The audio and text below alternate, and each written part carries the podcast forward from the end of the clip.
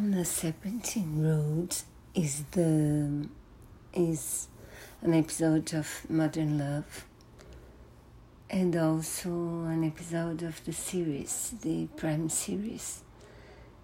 And I did love both, but I'm talking about the podcast. So she was married for a long time to a man who was braver than her,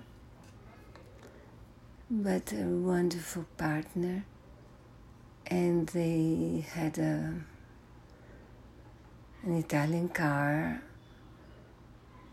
and they could take off the roof of the car.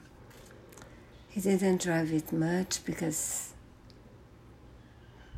but anyways, she, she kept it for a long time after he died of cancer. And she has wonderful memories, and he was really impressive. He wanted her to find another love, which she did. And it's so, so nice. It's about love, it's about grief, it's about a new love, it's about children and wonderful music. The yes, don't miss it. Very, very good.